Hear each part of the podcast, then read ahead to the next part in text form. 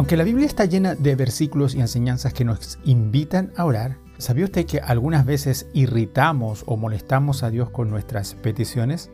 Pedimos mal, dice el texto, para gastar en nuestros propios deleites. Deuteronomios capítulo 3 muestra donde Moisés trata de torcer la mano a Dios Dice en el versículo 24 y 25, he visto tu grandeza y tu poder, ni el cielo ni la tierra hay otro Dios como tú que pueda hacer las cosas tan maravillosas. Permíteme por favor cruzar y déjame ver la hermosa montaña, déjame contemplar el Líbano.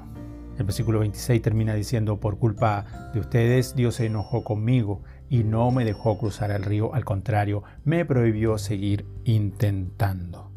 A pesar de su oración tan espiritual, Dios no le permitió a Moisés entrar en la tierra de Canaán, solo la miró de lejos.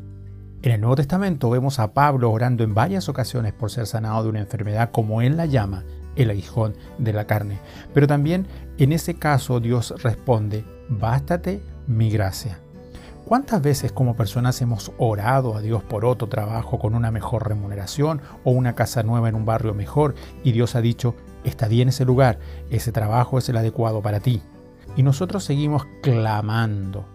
Ya conocemos su voluntad, pero seguimos, comillas, molestando a Dios. Juan el apóstol, uno de sus primeros discípulos, escribió que si pedimos algo conforme a su voluntad, Él nos oye. 1 Juan 5:14. Y ahí está la frase, conforme a su voluntad. Ese es el secreto para no irritar a Dios. Hágase tu voluntad, deja abierto el camino para que Dios haga su obra y no nuestro capricho. No hagamos que Dios diga, basta, deja de molestar. Dios responde a nuestras peticiones, a veces con un sí, otras veces con un no o simplemente con un espera.